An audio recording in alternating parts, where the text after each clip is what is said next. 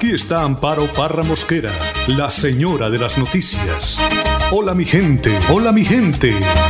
A partir de este momento nos integramos con ustedes, nuestros oyentes, para oír sus opiniones, analizar la actualidad noticiosa, debatir, orientar y proponer hasta lograr que la voz de la comunidad sea escuchada.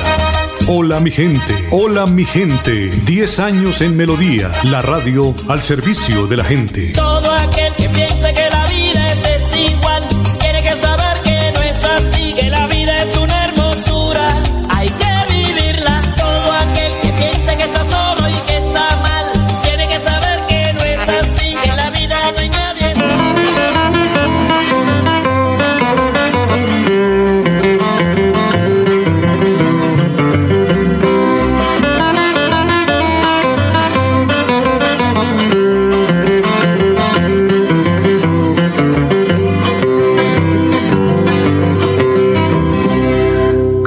Campesina santanderiana, eres mi flor de romero.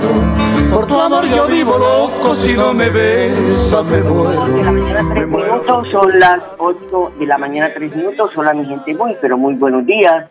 Les saludo hoy viernes 21 de agosto, temperatura de 20 grados centígrados. Tenemos cielo totalmente nublado y además se pronostican lluvias para hoy, según el ideal, en horas de la tarde y de la noche. Hoy es el Día Internacional de Conmemoración y Homenaje a las Víctimas del Terrorismo. Hoy, aunque el número de países afectados por el terrorismo va en aumento, la mayoría de las víctimas se concentran en un pequeño grupo de Estados miembros. Ante este escenario, las víctimas del terrorismo luchan para que se escuchen sus voces, se apoyen sus necesidades y se respeten sus derechos, que son violados todos los días, cada minuto. Los señores que han cometido estos crímenes eh, salen en, televisión, se ríen cuando les preguntan sobre las víctimas, en fin, qué descaro. Bueno, el Padre Cesano nos habla de la gran fiesta de la fe, la Santa Misa. Mateo 22, del 1 al 14. Jesús, en cada misa, te invita a una gran fiesta. Lo primero que vemos es que celebra. Jesús te invita a celebrar la vida, el misterio de la fe. Seguramente lo habrás escuchado cada vez que el sacerdote cuando termina de consagrar dice, este es el misterio de la fe. Porque la Santa Misa, en cada domingo que la celebramos, es una fiesta. Es la fiesta de la fe. Por eso tenemos esa música, esa celebración, estamos invitados. Sí, aunque muchas veces tengamos un poquito de cara de fúnebres, más que de fiesta. Pero es Jesús, que en cada domingo nos dice, aleluya, estoy vivo. Y estamos invitados a celebrar esta fiesta, a compartir el pan vivo y partido. Jesús es vida y te invita a celebrarla. Vos y yo tenemos que celebrarla la vida. Cada domingo te espera y te propone que luego de celebrar juntos esta fiesta podamos volver a nuestro hogar con paz. Sí, volver a nuestro hogar con paz. ¿Te acuerdas de aquella parte, no? Pueden ir en paz. Esa paz que solo da Él, el Señor, y que te alienta a mantenerla durante toda la semana. Hay también excusas. Y somos muchas veces como estos tipos que aparecen en el Evangelio. No, mira, ¿sabes qué? Ah, me gustaría ir, pero justo tengo esto que... Mira, a Dios también le ponemos excusas. Y hasta incluso ponemos por encima de Él nuestros propios intereses. No puedo porque justo estoy preparando el fueguito para el asado. No, no puedo porque justo tienen que venir a ver esta cosa. Mira, qué difícil que somos. Nos invita a su fiesta, una gran fiesta, y encima que no hay que poner ni un mango, le ponemos nosotros excusas. Parece que nuestra prioridad no es Dios. Ah, pero cuando las papas queman, uff, ¿cómo lo llamamos, eh? En vez de celebrar con Él la vida, anteponemos nuestras cosas que nos llevan a preocuparnos más de la vida que a disfrutar la vida. Por favor, ¿cuándo va a ser el día que veas a la misma vida de otra manera? ¿Cuándo vas a cambiar de actitud? ¿Y cuándo le vas a enfrentar a la vida desde otro punto? No puedes seguir siempre así. Por eso por el último punto es el traje. Y es cómo disponemos nuestra alma y nuestro corazón para ir al encuentro de Jesús en esta fiesta que celebramos y que es la misma Eucaristía. Me acuerdo de un profesor de liturgia que nos decía, hay veces que llegamos a misa y hasta estamos controlando y viendo a ver cuándo comulgamos, no comulgamos. Mirá, hasta la gran propuesta de la liturgia es llegar un ratito antes y hacer silencio y preparar el corazón para estar en esa celebración. Nos vemos. Cuídate. Gracias, Padre. 8 de la mañana, 6 minutos. Los datos del COVID-19 en Colombia superan las 16 mil muertes. Van 339 mil 124 recuperados. En las últimas horas, según Medicina Legal, perdón, según el Ministerio de Salud, hubo 11.541 nuevos contagios en el país.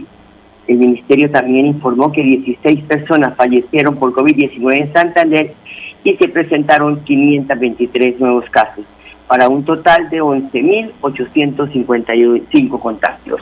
Son las 8 de la mañana, 7 minutos. El panorama de desorden y riesgo sanitario por fiestas, paseos de olla y aglomeraciones tiene el alcalde de Florida Blanca con los pelos de punta y dice que hoy anunciará más eh, disposiciones, más medidas drásticas para que entren en razón eh, en medio de esta pandemia. Cuando declaramos la alerta roja por ocupación de camas UCI en Florida Blanca, empezamos a trabajar incansablemente para disminuir esta ocupación en nuestra ciudad. Sin embargo, seguimos teniendo ciudadanos que no entienden la complejidad, que no entienden las dificultades que ha presentado esta pandemia. Siguen presentándose aglomeraciones en puntos comerciales, siguen violando los protocolos de bioseguridad, no están utilizando sus elementos de protección y adicionalmente están haciendo fiestas clandestinas. Florideños, yo quiero repetirles algo. No puedo poner un policía, no puedo poner un médico al lado de cada uno prevenir que no se contagien y que tampoco estén violando las normas. Y quiero reiterarles algo, la batalla contra el COVID-19 no es una batalla de Miguel Moreno, no es una batalla de la alcaldía de Florida Blanca, es una batalla de todos, de la cual ustedes también hacen parte de este equipo.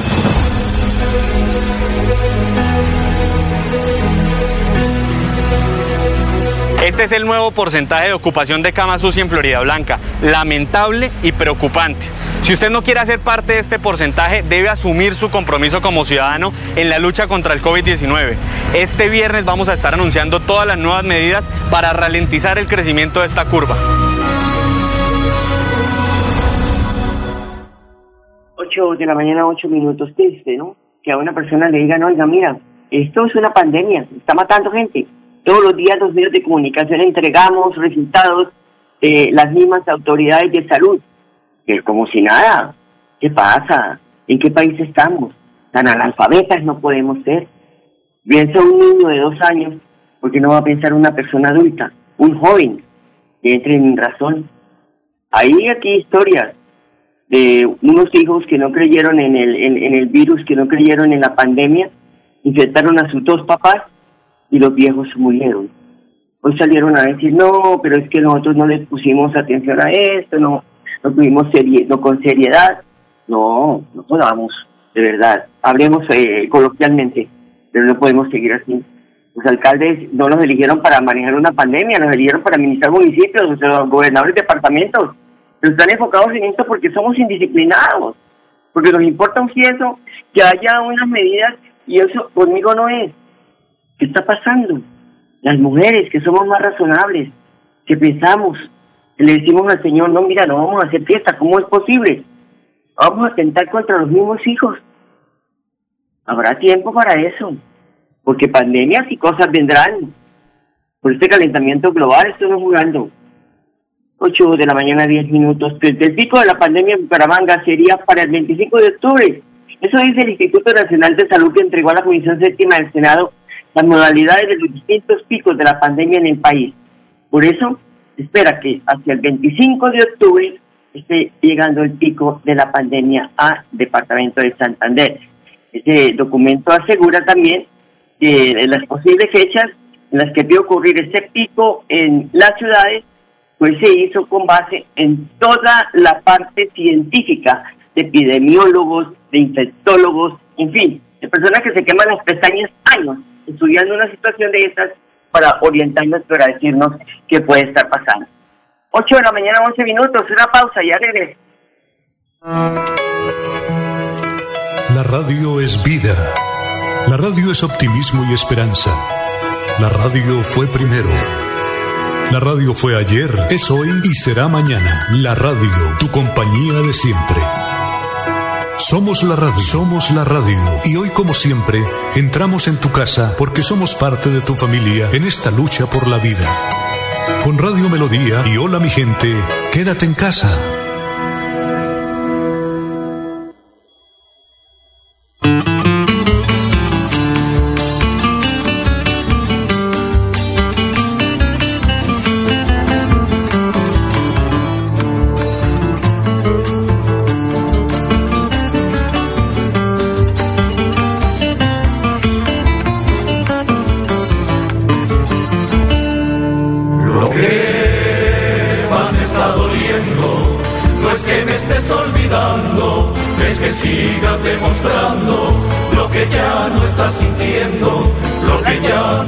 Mañana 12 minutos, esto es para mi gente, según el Instituto de Hidrología, Meteorología y Estudios Ambientales Ideal, la temporada de lluvias que se avecina se irá desde la segunda semana de septiembre hasta mediados de diciembre, con un pico en octubre. Esto es una eh, tormenta tropical que ha entrado por la costa caribe, dice el ideal, pero el la, la parte que esta segunda temporada de lluvias eh, del año entra en el mes de septiembre a mediados. Informaron que la, la temporada de lluvias irá desde la segunda semana de septiembre hasta mediados de diciembre y con un pico en octubre que aumentará en eventos de deslizamientos y creciente. Por su parte, el ministro de Ambiente, Ricardo Lozano, advirtió a los alcaldes y gobernadores que se preparen en los mecanismos de prevención y el sistema de alertas tempranas. La directora del IDEAL, Yolanda González, explicó que todavía estamos a tiempo de que no nos tomen por sorpresa, ya que según las proyecciones del IDEAL, las lluvias podrán estar entre un 30 y 60% por encima del promedio. En el Caribe y la región andina, en octubre, noviembre y diciembre. Es fundamental que las alertas tempranas estén para evitar posibles deslizamientos, avalanchas, especialmente en zonas de ladera, en departamentos donde históricamente hemos tenido estas situaciones, como el caso del departamento de Santander. 8 de la mañana, 13 minutos. A partir del primero de septiembre, la línea, la aerolínea Fly operará desde Bucaramanga con tres rutas hacia Cúcuta, Cartagena y Barranquilla. Bucaramanga espera la aprobación de días para arrancar con la licitación de doble calzada a la Virgen Nacimiento. El proyecto tiene una inversión de estimada de 75 mil millones de pesos. Feliz Jaime Las Pillas, sector de la alcaldía de Bucaramanga, así lo confirma. Yo celebro que la Asamblea haya, haya aprobado las vigencias futuras y que le haya dado luz verde a IDESAN para que IDESAN empiece con los procesos licitatorios. Ahora ya viene la, la aprobación por parte de los pliegos tipo por parte del INVIAS. La, la Virgen La Cemento, la obra vale aproximadamente 75 mil millones de pesos. Hay que hacer un intercambiador en Colseguros. En la entrada a Colseguros hay que hacer un intercambiador. Hay que hacer una, una rotonda, una glorieta en Metrolínea, en la salida de Metrolínea. Hay que hacer otra glorieta en la salida del barrio Kennedy, hay que hacer un intercambiador con seguros y hay que hacer la doble calzada. Sí, y de San saca la licitación. El municipio de Bucaramanga va a estar pendiente de todo el proceso licitatorio. Va a hacer una especie de acompañamiento y veeduría al proceso de contratación. Por ahí en un mes y dos meses dependiendo de la aprobación por parte del INVIAS de los pliegos de condiciones. Lo único que les digo, cierren los ojos y imagínense lo que acaba de anunciar el doctor Félix Jaime en que se van a tener en la vía con de dos a cuatro carriles, dos en cada sentido, que sean cuatro carriles. También se va a realizar la construcción de un, un intercambiador y dos glorietas, incluida una para el sistema de transporte Metrolínea. Eso va a quedar muy bello.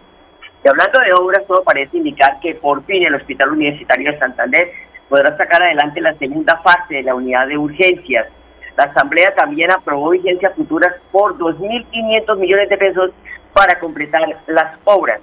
Tengo comunicación con el diputado ponente Alfonso Pinto Fratelli. Muy buenos días, diputado. ¿Y qué sigue para que se ejecute el proyecto? ¿Y cómo se van a vigilar esos recursos para que no se inviertan en corrupción?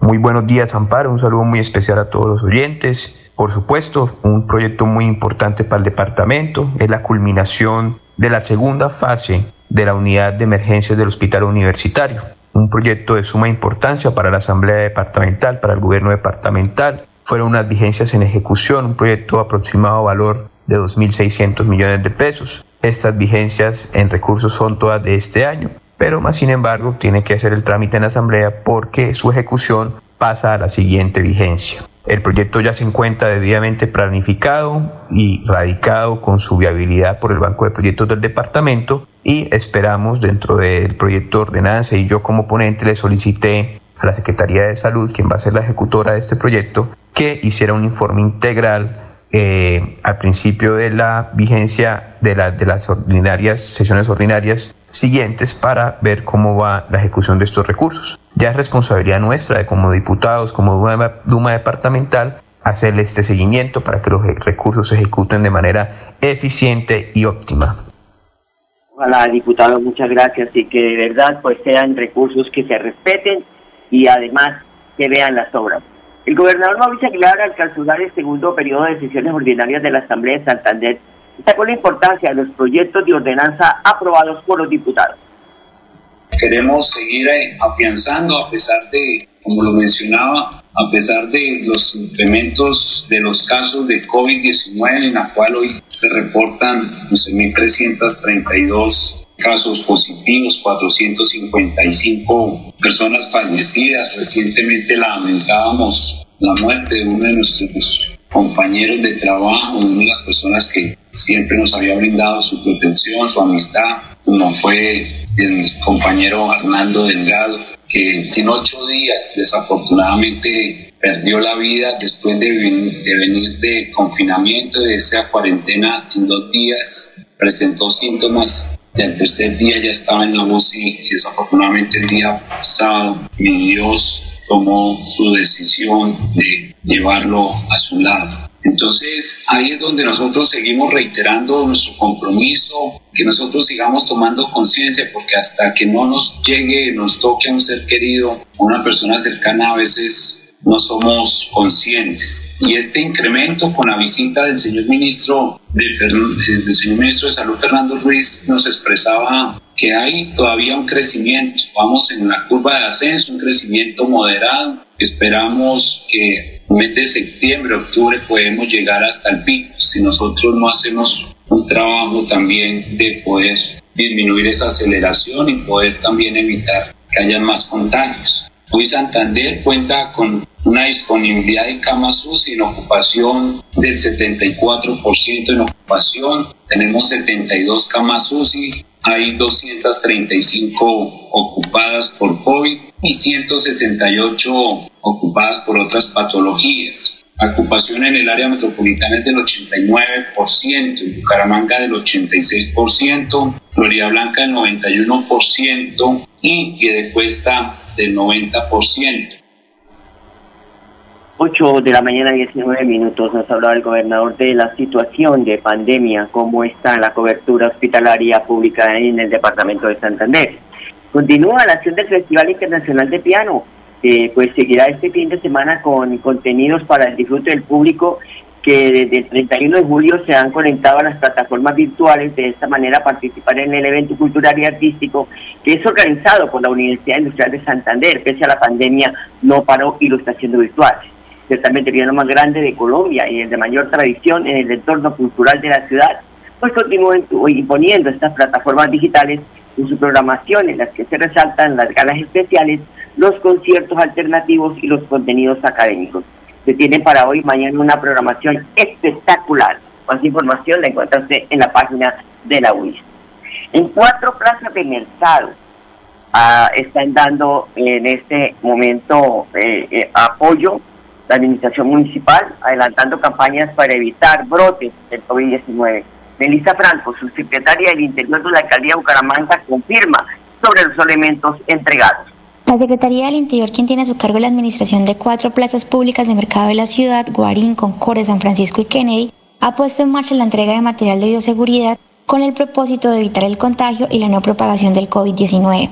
Hemos beneficiado directamente a más de 1.980 adjudicatarios, así como indirectamente más de 5.000 personas, usuarios, comerciantes, adjudicatarios y clientes de las plazas. Hemos entregado diferentes elementos de bioseguridad como jabón líquido, mascarillas, guantes de nitrilo, termómetros digitales y lavamanos en acero inoxidable.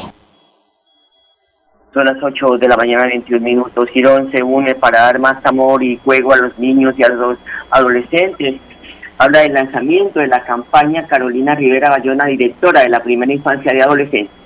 La oficina de la gestora social, la Secretaría de Familia y la Dirección de Primera Infancia los invitan a todos para que se unan al reto que es el lanzamiento del programa Crianza Amorosa Mansuevo. El reto consiste en tomarse una fotografía, ya sea solo o con su familia, con las manos en forma de corazón y colocándole el hashtag Súmate jugando y hashtag Crianza Amorosa. Estas fotografías se deben subir a sus redes sociales durante los días 19 y 20 de agosto.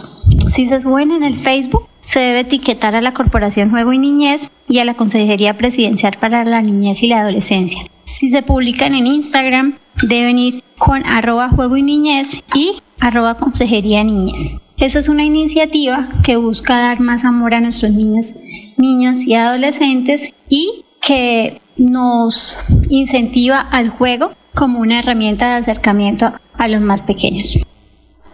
Oiga, qué bien, qué rico. Bueno, oiga, Humangueses, el, el anuncio que hace el secretario de Infraestructura del municipio de Bucaramanga, Iván Vargas, sobre la entrega de aproximadamente 50 obras de infraestructura en los barrios de la ciudad en este segundo semestre del año 2020. Ya en este semestre rematamos todas las, obras y ya están para entregarse más de 50 obras en temas de parques, el parque recrear, el parque del bosque encantado, el estadio de atletismo. Tenemos en temas sociales entregar 10 ágoras, eh, tenemos en tema rural de entregar los acueductos veredales, las placahuellas, el saneamiento básico de pozos sépticos, la cicloinfraestructura también para entregar en el mes de diciembre y en este semestre son más de 50 obras para entregarle a la comunidad. Oh, muy, muy importante eso. Da un aplauso para esos barrios que han tenido obras de infraestructura que de verdad son de mostrar. En los centros de salud, por ejemplo, están quedando muy bonitos, las, los ágora, en fin. Y les contamos que la suerte de los 254 gatos que fueron incautados por la Policía Ambiental el pasado sábado 15 de agosto cuando eran trasladados en un furgón hacia Bogotá. El secretario del Interior de Piedecuesta, Jairo Correa, relata que los felinos ya fueron embarcados para la capital de la República. Definido el procedimiento administrativo con el cual se eh, hizo las acciones referente a los gatos que vienen del camino de Santa Marta hacia la ciudad de Bogotá y que fueron incautados en el municipio de Piedecuesta por la Policía Ambiental y puesto a disposición de la alcaldía a través de la inspección municipal se determina ya de acuerdo a cada uno de los procedimientos efectuados su continuar hacia la ciudad de Bogotá donde serán atendidos por la Fundación eh, de Rocky, por el amor de Rocky, que es la fundación que los va a albergar en la ciudad de Bogotá, siendo distribuidos en cada una de las diferentes fundaciones que en Bogotá van a tener la acogida estos 278 gatos que se les ha dado todo el trato digno, toda la atención médico-veterinaria que se requiere y van a viajar con todos los protocolos, tanto de, de atención como de salud, con la asistencia de los veterinarios que hacen el acompañamiento hasta esta ciudad. No se pueden quedar porque con Banda Sonora Gatuna les presentamos la nota, porque también ha hablado Cheryl Thais, que es la representante legal de la Fundación Por Amor a Rocky, que recibe los gatos. Hola a todos, bueno, queremos contarles que al fin logramos eh, llegar a un acuerdo, ya los gaticos se van a ir con nosotros para, para Bogotá, eh, que esto que sucedió sea algo de mucho aprendizaje y sobre todo de bienestar para los animales. Eh, pues muchas gracias a todos los que tuvieron que ver para, para llegar a este acuerdo. Ya nos vamos. Pues ya se fueron y llegamos a Bogotá. Bueno, amables oyentes, se nos agotó el tiempo. A ustedes gracias por su sintonía. Yo les quiero desear un feliz fin de semana y hasta el lunes. Los quiero mucho. Hola mi gente, hola mi gente, hola mi gente, hola mi De lunes a viernes a las 8 de la mañana. Hola mi gente, un compromiso diario con la comunidad, un micrófono abierto para el pueblo. Conduce Amparo Parra Mosquera, la señora de las noticias.